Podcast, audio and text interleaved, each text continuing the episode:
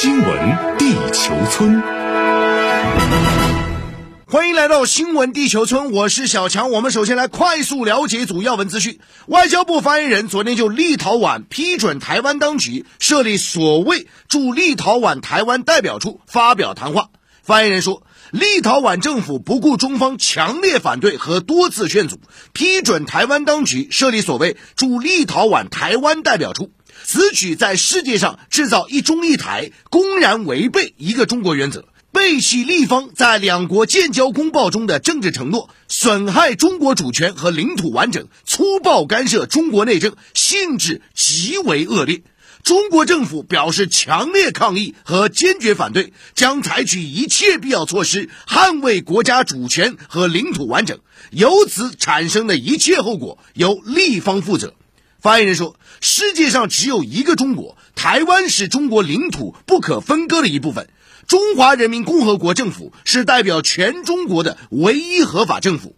我们要求立方立即纠正错误决定。我们也正告台湾当局，妄图挟洋谋独是打错了算盘，注定逃脱不了失败的下场。”好，接着来看到中日关系，国务院兼外长王毅昨天同日本新任外相林方正通话。王毅指出，希望日方恪守中日四个政治文件确立的各项原则，客观理性看待中国发展，把两国互为合作伙伴、互不构成威胁的政治共识反映到政策上，落实到行动中，在历史、台湾等事关两国关系政治根基和双方基本信义的重大问题上，确保不动摇、不倒退、不越线。王毅还表示，日美是盟友，中日是搬不走的邻居。中美正在就事关两国未来的战略性问题进行沟通，希望日方也能把握大势，着眼本国和地区共同利益，处理好对华和对美关系。林方正表示，日方愿同中方一道，以明年两国邦交正常化五十周年为契机，加强对话交流，深化互利合作，增进国民交往，妥善管控分歧，为应对全球性挑战承担责任，落实互不构成威胁等共识，推动构建稳定。建设性的日中关系。好，接着来看美国与非洲关系。美国国务卿布林肯昨天结束对肯尼亚访问，前往他此次非洲之行的第二站尼日利亚。这是布林肯上任后首次访问撒哈拉以南非洲地区，而他此行的目标主要有三个，包括向非洲国家宣布美国回来了，以及和第三方在该地区争夺影响力和推动缓和埃塞俄比亚与苏丹的国内乱局。不过，根据美国广播公司等国际媒体分析，这三个目标并不容易实现。另外，再来看到，继波兰之后，立陶宛军人被指暴力驱逐聚集在边境地区的难民，甚至是放狗咬人。与此同时，七国集团和欧盟昨天继续向白俄罗斯施压，指责其制造危机。与此同时，俄罗斯也被牵扯进这次难民危机之中。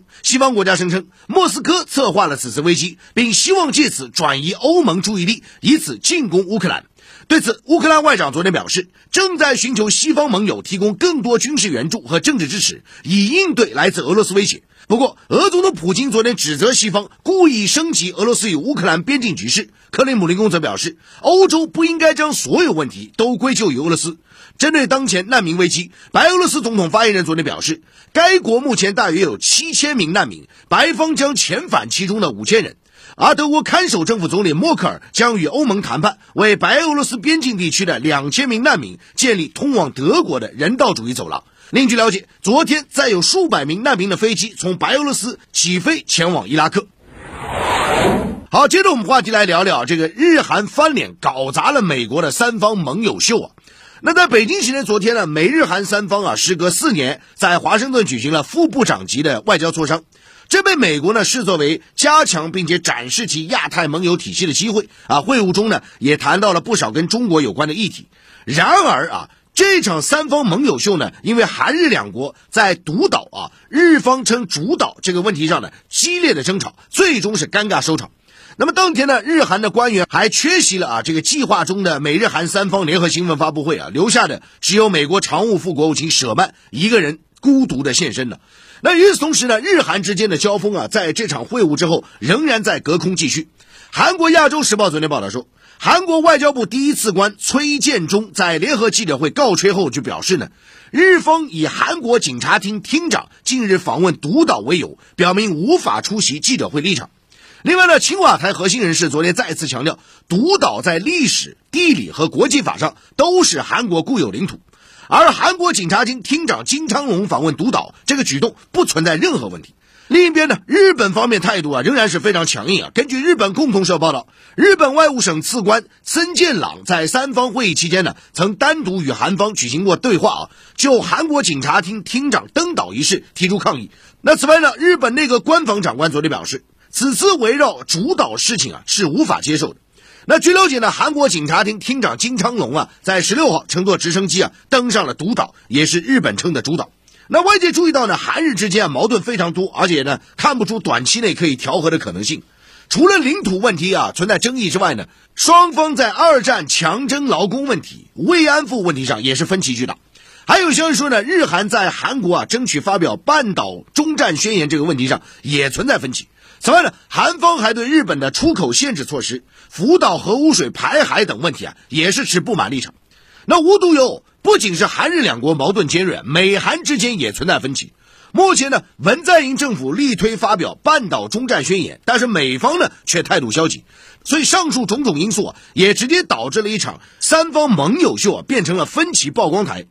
另外值得注意的是呢，在访问美国期间啊，韩方代表指出，中国是战略性伙伴。韩方正在努力和中国形成良好的关系，韩国国民享有来自中国市场的巨大收益。而在朝鲜问题上，韩方也需要和中国进行合作。对此，韩国《朝鲜日报》报道称，出席相关活动的美国前高官啊，对韩方代表此番言论做出直接且尖锐的反应。那鉴于此呢，美联社的评论指出。美国一直致力于在印太地区啊建立了对抗第三方联盟，而这次呢被取消的美日韩联合新闻发布会啊，似乎是一次不同寻常的公开警告，提醒美日韩联盟啊充满着局限性。好，新闻地球村这时段来重点聊聊环球商业财经啊啊，我们先来了解一组环球商业财经资讯啊。那美国的高级贸易和商务官员本周是接连要与日本、韩国、印度的经贸官员举行会晤。这其中，我们看到美国贸易代表戴奇啊，前天是在东京和日本的相关人士会谈了，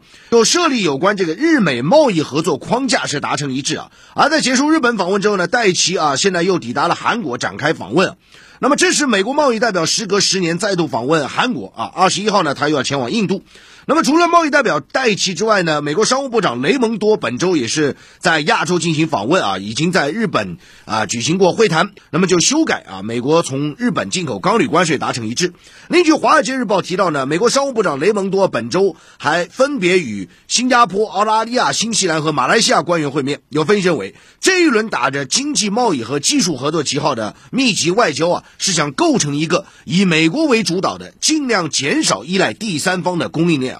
好，接着我们再来看芯片产业啊，美国遏制第三方半导体产业崛起的行为正在波及韩国半导体企业。韩国《每日经济报》昨天报道说呢，有分析认为。在中国设有生产基地的三星电子和 SK 海力士有可能面临无法升级关键设备的风险啊。那么报道指出呢，SK 海力士计划在无锡半导体工厂引入这个 SML，也就是荷兰啊阿斯麦尔的光刻机啊，来提高工艺技术的稳定性。但这个计划遭到美方反对啊。那么在这里需要指出的是呢，荷兰的 ASML 的生产的光刻机啊，是半导体微加工必不可少的尖端设备啊。那么有韩国学者表示，实际上美国政府已经宣布不允许高精度光刻机进入中国。美国政府还要求三星和 SK 海力士提交商业企业机密。现在呢，又阻止韩国企业升级在华设备，实在是太过分了。好，接着再来看资本市场方面啊，这个印度版的支付宝 Paytm 昨天在孟买证交所上市啊，那募资呢总额是二十五亿美元啊，创下今年以来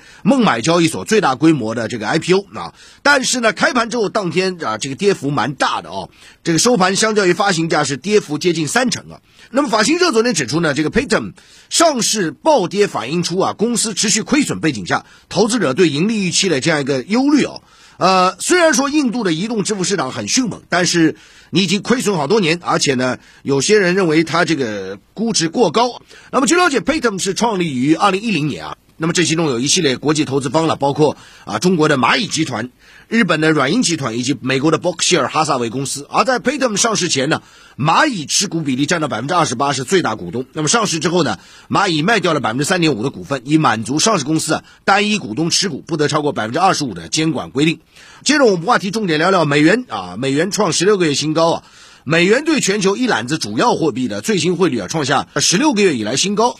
那么这里有个背景，大家知道，就十月份美国 CPI 消费价格指数创一九九零年以来的新高啊，引发了外界通胀压力的担忧啊。那么，所以大家对于美联储的这个所谓的通胀压力只是短暂现象说法，越来越起疑心啊，认为啊，美联储是否会提前加息啊，现在是引发猜测。这反过来呢，又助推了美元指数啊，这个因为强势的话才会进行一个加息啊，进行一个流动性的收缩，对不对？与此同时呢，强势美元又对新兴市场货币形成了明显的冲击。你看，截至当地时间十七号，美元指数一度是啊盘中是突破九十六。那另一边啊，新兴市场货币现在麻烦也挺多，比如说泰国的货币泰铢啊，对美元汇率啊，就今年以来已经累计重挫百分之十，未来六个月估计还要下跌啊。那么印度的卢比汇率呢，今年累计是下跌了百分之二，预计未来一年仍然会进一步温和贬值。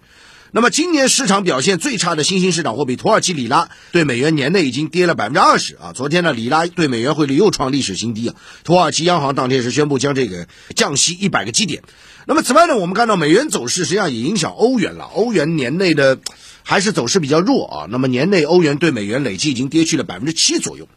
不过呢，说到这儿，我们必须要讲，人民币对美元啊，依旧是保持稳定啊。路透社说呢，本月以来，人民币对美元汇率一直维持在六点四左右啊。昨天呢，人民币对美元汇率中间价是报六点三八零三啊。相较于美元指数上升呢，啊，以往经验来讲呢，人民币可能会弱一些，但这次不是这样啊，事实上是保持非常强的一个状态啊。那么这主要是由一个非常大背景，就是今年以来的中国的出口非常强劲啊，更多是受到全球市场需求的这个影响，所以呢。美元的供给在中国的外汇交易中心是比较多的，同时呢，从去年一直到现在啊，外资基本都是净流入中国，而且这规模不断扩大。你看，这个摩根斯丹利也在这段时间开始增持中国的房地产企业的债券啊，显著的一个例子，当然是部分企业了。另外，你看中国的股票市场啊，外资的持股比例不断的上升啊，尤其是港股，你可以看到，呃，外资最近流入的速度啊也是非常大啊，因为整个港股现在处于一个相较于前期的这个高点啊，这个下调幅度非常大，那么现在外资又在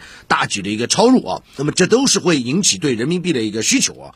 那值得一提的是呢，伴随美元升值啊，现在黄金哎跟着一起涨，真的是一个非常奇妙的景象。因为历史过往经验啊都证明呢，美元涨黄金就跌，这是成相反关系，一起涨的真的是一个非常罕见的一个现象了。那为什么会出现这样现象？外界认为呢，国际资本现在发现了啊，这个全球通货膨胀高企，那么美元跟黄金都会成为最大受益者。那么很多人就讲了，黄金呢高企可以理解啊，你抗通胀，短期有资金涌入，怎么美元也受益呢？啊，主要是这样。看清楚一个事情，就是这轮的通货膨胀全球性的，肯定不是短期的。那么这就提升了外界对于美联储加息的预期升温。美联储加息说明什么？反过来说明美元是强势的。如果美元是弱势，它也不用加息啊。加息就是要收紧货币了。那这反过来又推高了美元指数啊。所以现在是这样一个状况。那至于说美元跟黄金同步上呢，究竟能保持多久啊？这个也是令人存疑啊。而且这两天呢，最快就是本周嘛。呃，拜登将会宣布啊，这个美联储新任主席啊，到底鲍威尔是否会连任，我们也要密切的关注啊。因为鲍威尔他的一个